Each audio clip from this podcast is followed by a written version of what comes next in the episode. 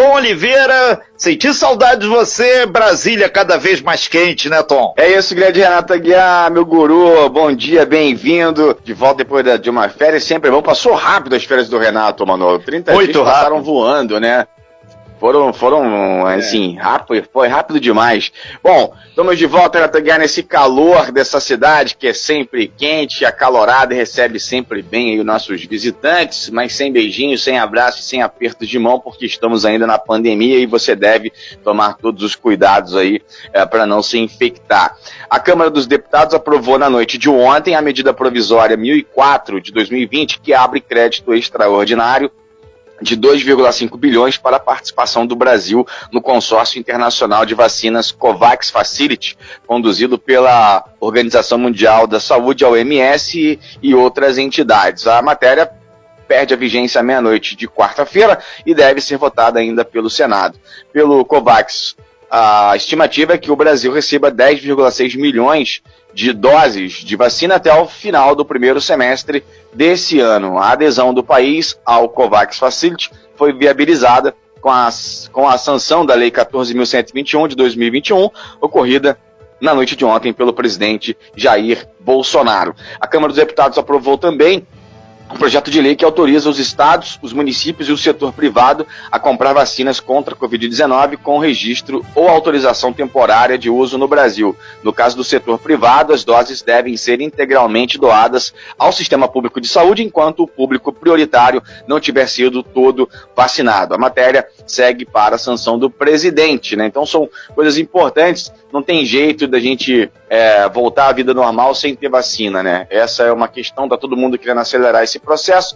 O fato é que a produção da vacina ainda no mundo é muito pequena, né? Não tem vacina para todo mundo. Você vê que mesmo os países é, mais ricos, né, que tem ali bala na agulha para comprar o estoque todo, Renata Guiar, não dá, porque não tem produção ainda para estudo de, de, de, venda, né? Para que as pessoas possam ali comprar em grandes, grandes quantidades e vacinar toda a população. De ver os Estados Unidos, é, França, Inglaterra, não consegue ainda, né? São o próprio Japão que começou a vacinar no mês passado, né? Quer dizer, que vai ter Olimpíada lá em, ainda no Japão esse ano. Então, assim, realmente é, tá todo mundo correndo atrás e aí os países ricos também estão aí é, colocando verba, né, nesse, nesse consórcio da, da OMS para que é, se tenha vacina, porque tem outro problema. Mesmo que o país mais rico, né, ah, vamos vacinar todo mundo, a gente tem grana, vamos fazer isso. Mas agora tem a tal das variantes. Tem a variante brasileira que está preocupando pra caramba lá o, o, os ingleses, tem a própria variante do, dos Estados Unidos, tem a variante da África, e aí não se sabe se a vacina vai cobrir todas essas variantes. Então não tem jeito, vai ter que todo mundo colocar dinheiro,